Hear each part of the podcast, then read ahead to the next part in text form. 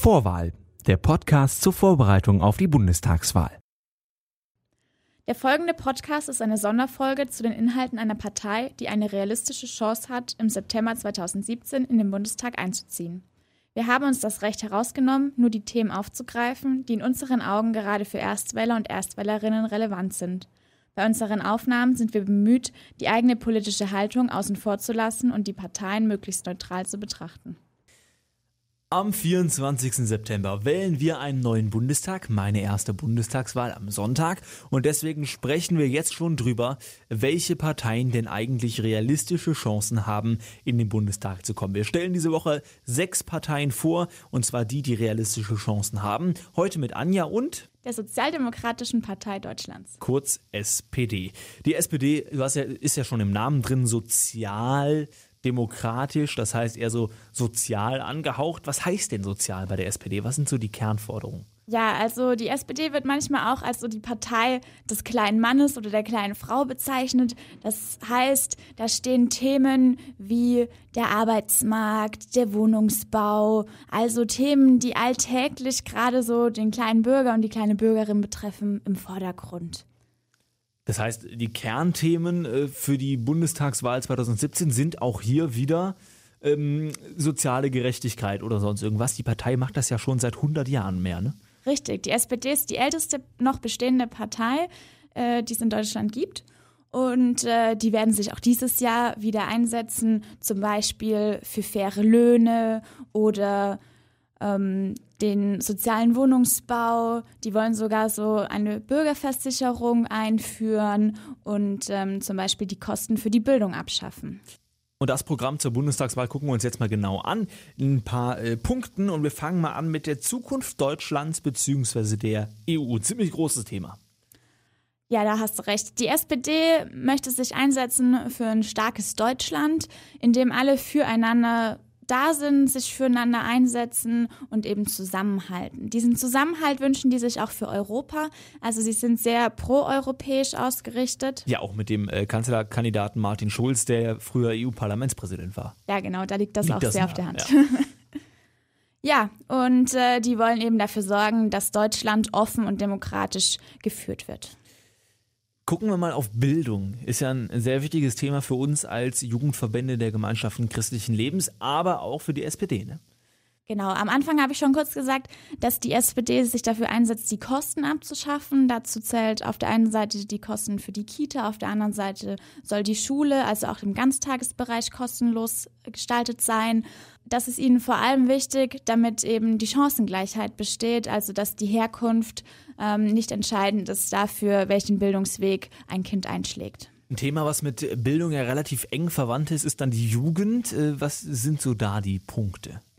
Hier wollen sie die Jugendarbeit erhalten und sogar noch ausbauen und auch Jugendverbände wie uns finanziell fördern, was natürlich sehr schön ist für uns.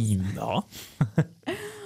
und ähm, den internationalen Jugendaustausch fördern. Also auch hier nochmal die EU, die da mit reinschwingt, auch im Bereich der Jugend. Und diese Jugend soll natürlich auch eine gewisse Art der Mitbestimmung bekommen bei der SPD, oder? Ja, das ist ihnen auch ganz wichtig. Und deshalb wollen die einführen, dass das Wahlalter bereits ab 16 Jahren besteht, sodass sich die Jugendlichen auch schon direkt mit einbringen können mit ihren Anliegen und die Politik mitgestalten können. Mhm.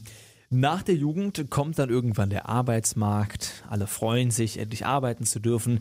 Die SPD, du hast es eben schon gesagt, äh, ist zum Beispiel eine Partei für den Mindestlohn, äh, die sehr dafür steht. Was gibt es sonst noch so für Forderungen für die SPD? Ähm, die SPD möchte, dass es keine befristeten Arbeitsplätze mehr gibt. Also man kennt das ja ganz oft, dass man eine neue Stelle anfängt und die oft nur auf ein oder zwei Jahre ausgelegt ist. Das soll abgeschafft werden. Außerdem ähm, sollen die Ausbildungsplätze besser anerkannt werden. Es soll auch also besser vergütet werden, wenn man eine Ausbildung macht. Und es soll ähm, der Lohn gerecht zwischen Männern und Frauen verteilt sein. Mhm.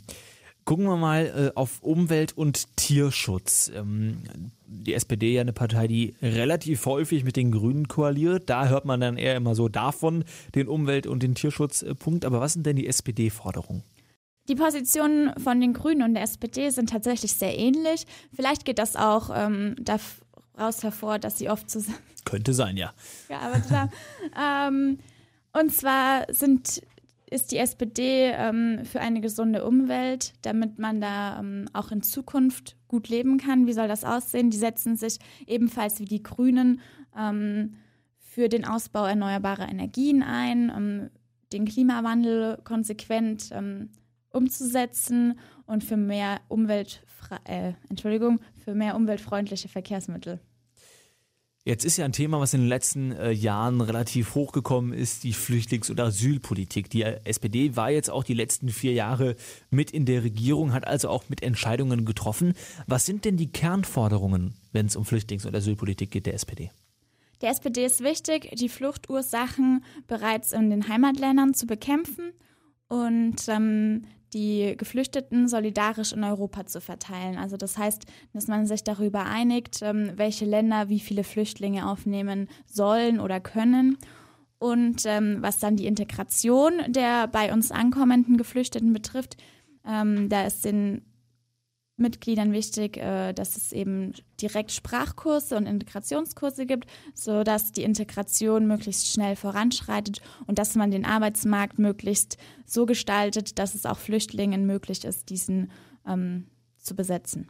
Dann wird ja auch noch relativ oft darüber gesprochen, jetzt gerade im Wahlkampf zwischen Merkel und Schulz, dass sie eigentlich die gleichen äh, Meinungen vertreten. Äh, aber die SPD hat tatsächlich auch noch Punkte, wo sie der CDU, wo sie sich von der CDU unterscheidet. Was sind so die Alleinstellungsmerkmale der SPD? Also die SPD sieht sich selbst als ähm, Partei für Gerechtigkeit, Zukunft und die europäische Idee noch mal ein bisschen ausführlich. Also Gerechtigkeit wollen die, damit eben der Wohlstand alle erreicht und nicht nur ausgewählte Personen. Dann wollen sie in die Zukunft investieren, damit auch die Generation unserer Enkelkinder beispielsweise eine lebenswerte Umwelt vorfinden. Und ähm, sie wollen sich noch mehr dafür einsetzen, dass Europa wieder stark wird. Am 24. September wählen wir den neuen Bundestag. Am Sonntag ist es schon soweit. Deswegen gucken wir auf die Parteien, die realistische Chancen haben, in den Bundestag einzuziehen. Meine erste Bundestagswahl und wir gucken auf die Parteien. Heute war das die SPD mit Anja. Danke dir. Vorwahl ist ein kostenloses Angebot der JGCL. Weitere Informationen und die Möglichkeit zur Unterstützung findet ihr auf j-gcl.org/politik.